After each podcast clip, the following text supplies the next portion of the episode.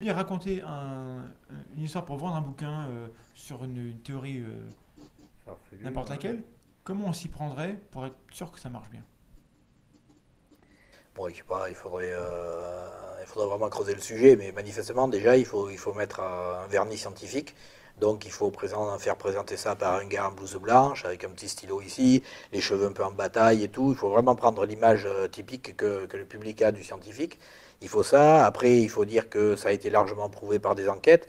Donc, il faut prendre le côté scientifique et à la fois montrer que finalement, ce scientifique en blouse blanche, le stylo, les cheveux en bataille, etc., il est quand même un petit peu rejeté par la communauté scientifique.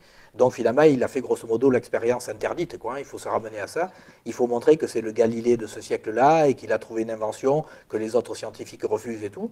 Et quand on met dans ce contexte-là, le contexte du, martyr, hein, moi j'appelle ça le syndrome de Galilée, hein, euh, ce que faisait Benveniste, à chaque fois il faisait l'appel à Galilée. Et donc ça, ça, euh, ça marche assez bien. Donc si vous voulez monter, disons, une pseudo-théorie scientifique et tout, une, présentation avec ce vernis-là, euh, ça marche. Et puis ensuite, de caresser les médias dans le sens du poil, comme l'a très bien dit Monsieur Huntel sur telle chaîne, comme l'a euh, euh, répété de manière excellente, etc. Et du coup, voilà, je pense qu'après, ça peut se développer. Et puis il y a toujours après un éditeur qui sera certainement intéressé par diffuser ce, genre de fadaise, parce qu'il sait qu'il aura une, vente derrière.